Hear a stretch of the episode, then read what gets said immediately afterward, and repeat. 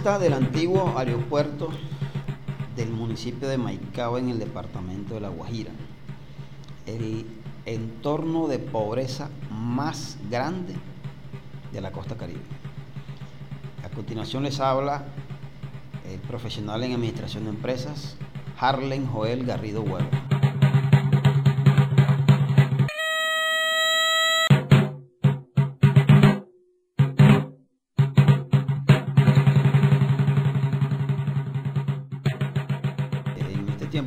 Como maicaeros, hemos evidenciado la preocupación que existe sobre lo que está sucediendo con el tema migratorio en el municipio de Maicao.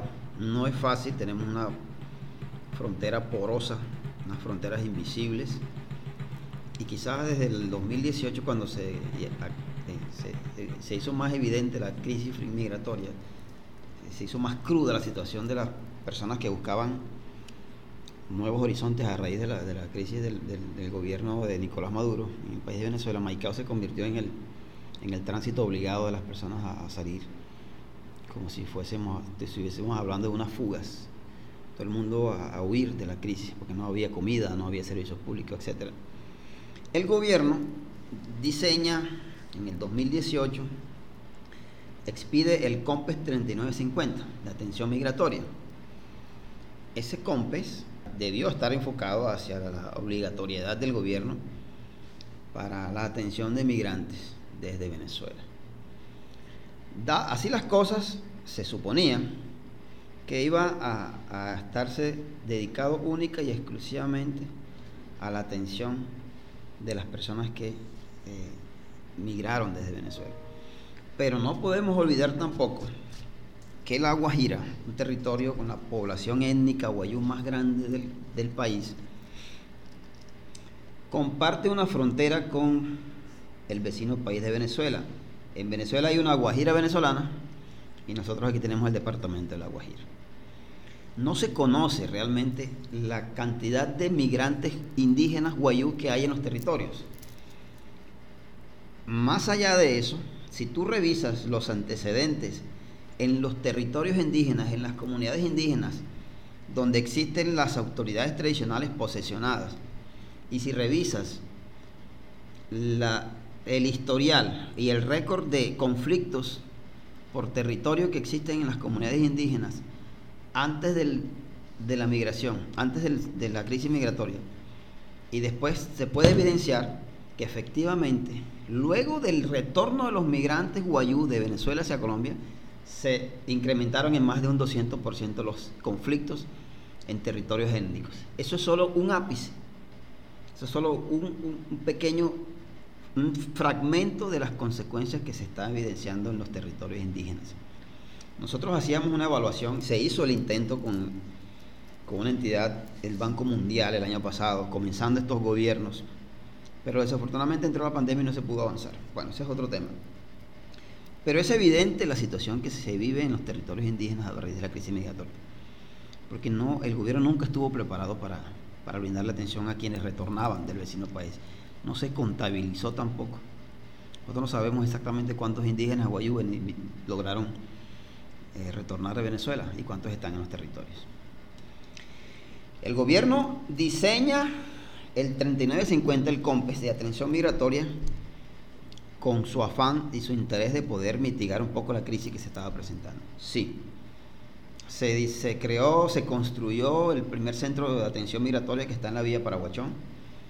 Sí, ahí hay, hay, hubo una atención donde creo que ingresaban familias migrantes, retornadas, venezolanos, que estaban en condición de calle. Ellos eh, los ingresaban al centro, duraban tres meses, algunos duraban más les hacían atención, todo, toda la atención integral, salud, eh, atención a los niños, agua, saneamiento básico, alcantarillado, todos esos servicios ellos en el centro de migrantes lo tienen, pero ese tiempo de tres meses, cuatro meses, algunos hasta seis meses tengo entendido que han durado en ese centro. Sin embargo, no fue suficiente, porque se empezó a pensar desde, el año, desde hace dos años la construcción de un nuevo centro y fue cuando precisamente se construyó en, la, en el sitio conocido como la antigua pista del aeropuerto, que fue el primer aeropuerto que existió en el departamento de La Guajira Maicao en su época de más auge económico. Nosotros tuvimos aquí la fortuna de contar con un, aeropuerto donde aquí llegaron los más importantes vuelos del país. Esa pista entró en declive, en deterioro, luego de, que se, pues, se, derrumba toda esa fortaleza financiera que tenía Maicao en un entonces en su auge comercial y se convirtió en una zona desalojada. Hubo muchos intentos, hubo muchos intentos eh, cuando en años anteriores intentaron invadir la pista y se desalojaron. Fueron intentos fallidos. Sin embargo, desde el 2018 en adelante ocurrió un fenómeno que los venezolanos que retornaron al país en condición de pobreza, encontraron en la pista una, área de más de un kilómetro despejada, desalojada, encontraron en la pista el perfecto nicho para ellos empezar a construir cambuches, eh, casas, o sea, unos, unas casas de zinc, de cartón, muchas otras más de cartón, de plástico, de bolsas, estilo cambuche, donde esas familias, niños, familias de mujeres embarazadas con dos, tres niños, a veces mujeres, madres, cabeza de hogar, hombres, jóvenes, que retornaron de Venezuela, encontraron ese, ese espacio como el perfecto nicho para ellos quedarse, a, a iniciar esa nueva vida, sin ningún tipo de esperanza. ¿Por qué? Fueron llegando, fueron llegando, fueron llegando, paulatinamente fueron a, eh, lograron ese aposento, se ubicaron en, las inmediaciones de la pista. Hoy creo que se puede contabilizar más de 5.000 personas. Hoy hay hasta personas que representan manzanas, lideran, eh, eh, están hasta repartidas por manzanas, creo que le llaman ellos allá en Venezuela manzanas o bloques donde cada persona tiene que pagar si tiene derecho a acceder a un pedacito de tierra para ellos construir ahí su cambucha. Pero la situación fue incrementándose a tal, de tal forma que se convirtió la pista, quizás yo, yo, Harlen Garrido, la denomino como la, el entorno inseguro más grande que tiene Latinoamérica. Más de 5.000 personas asentadas en esa zona donde no tienen acceso a una vivienda digna. No tienen acceso a agua potable. No tienen acceso a gas natural domiciliario. No tienen acceso a electricidad. No tienen acceso a alcantarillado. Si no tienes agua potable, no tienes alcantarillado. ¿Qué pasa con tu salud? No tienes acceso a atención en salud eficiente y eficaz. A alimentación porque estás desempleado no tienes acceso a educación. Existen mujeres cabeza de hogar, mujeres embarazadas, ancianos, personas minusválidas en condición de discapacidad. Existen niños en condición de, de, desnutrición. Ahí han fallecido más de tres niños que conozcamos nosotros, otros más que no conocemos. Y si te sigo contando, puedes encontrarte con cualquier eh, situación que va en contra de la dignidad humana, del ser humano. Sin embargo, nosotros entendemos y conocemos la situación por la que están atravesando estas familias. Nosotros no podemos responsabilizarlos a ellos de que ellos busquen un lugar donde estar. Pero sí podemos decirle al Estado colombiano que diseñó un COMPES 3950 por valor de 422.779 millones de pesos para atender la crisis migratoria, se supone, para darle fortaleza a Cúcuta, norte de Santander, Arauca y el departamento de La Guajira.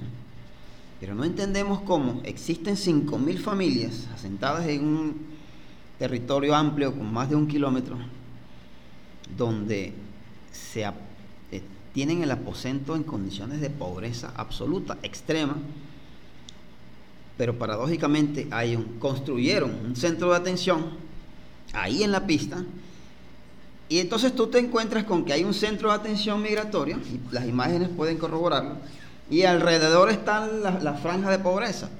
Es decir, ¿a quién están atendiendo dentro del centro? Porque si el centro está fortalecido con todas sus capacidades, ¿por qué las demás familias siguen estando en condición de pobreza? Si son venezolanos. ¿Hacia dónde están destinados los recursos?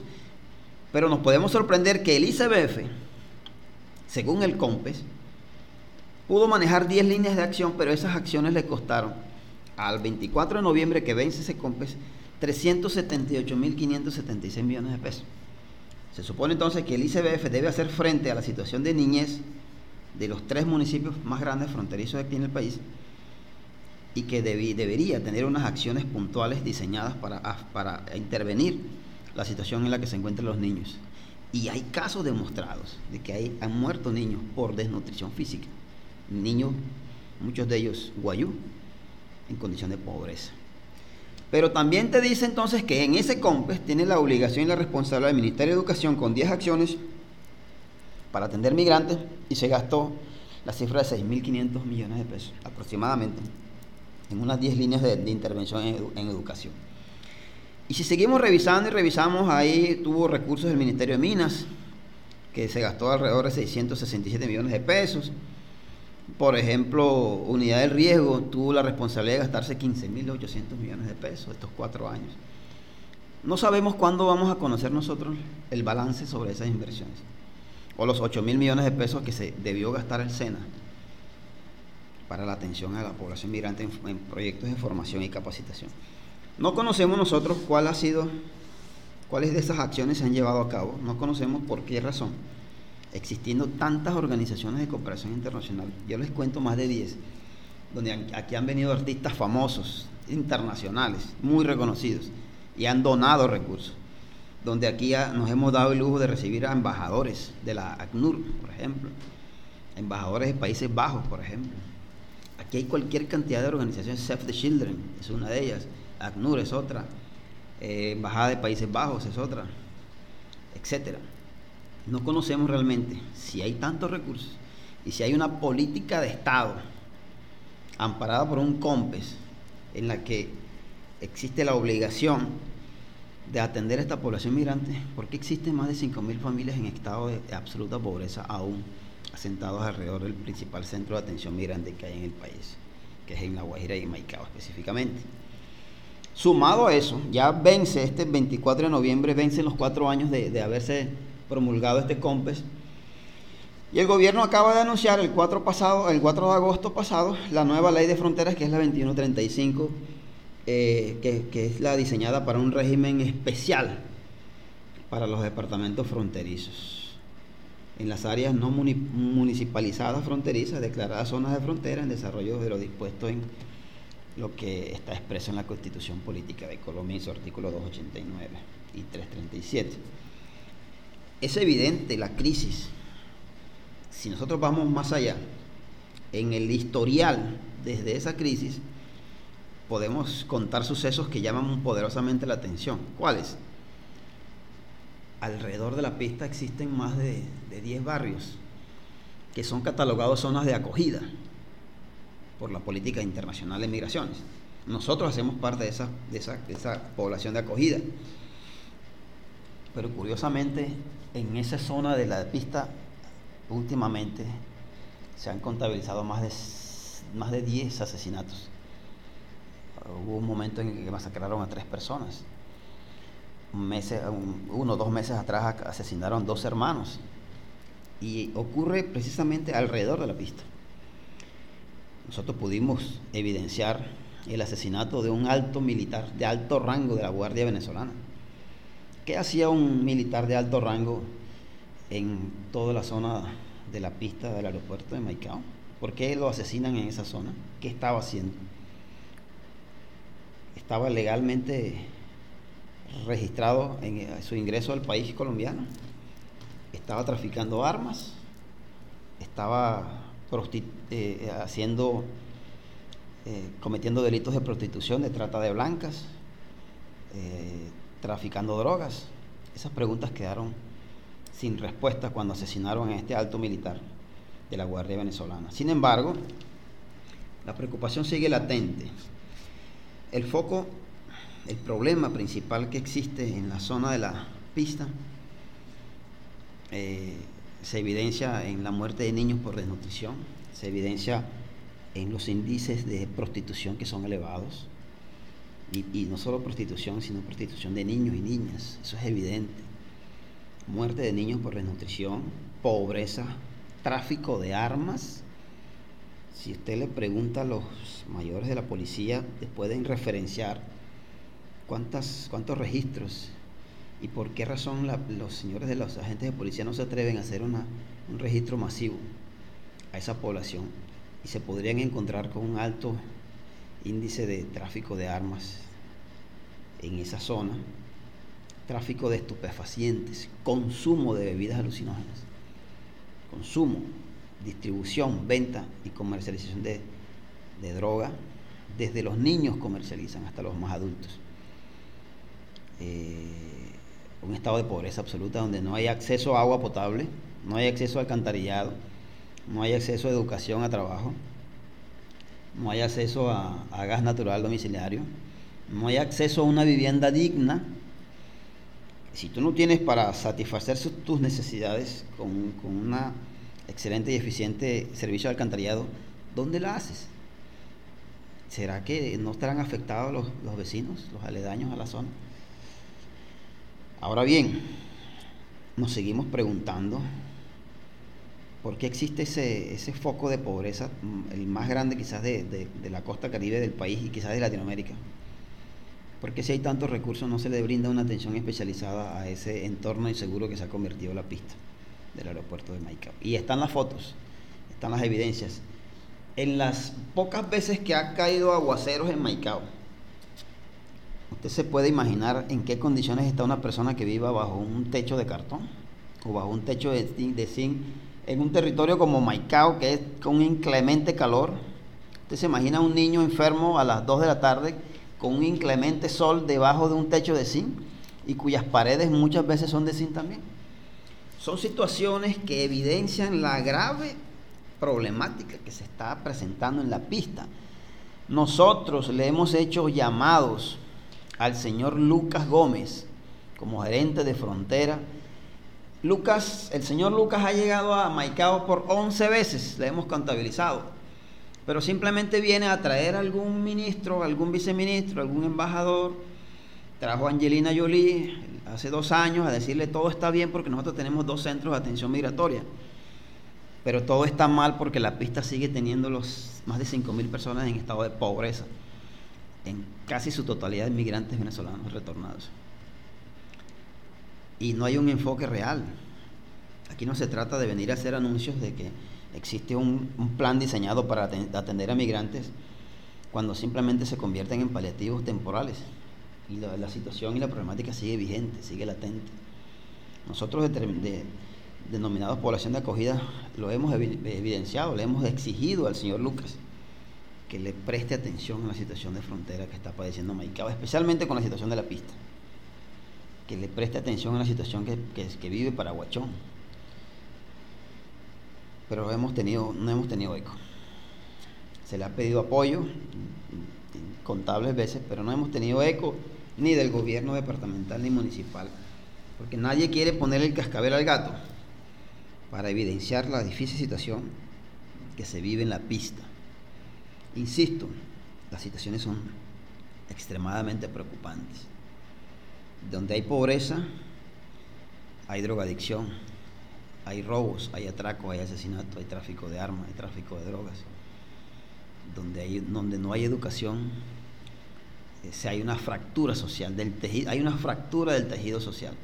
Y nosotros, porque sean venezolanos, no podemos eh, eh, hacernos de la vista gorda y dejar abandonada a una población que no tiene culpa de su estado de pobreza culpa está en las políticas de Estado, pero nosotros no podemos seguir repitiendo lo que ellos vivieron en condiciones peores en Venezuela, porque nos estaríamos haciendo un daño doble, porque quienes vamos a salir afectados por esa fractura social que hay alrededor de la pista somos quienes hemos estado residiendo alrededor de la pista.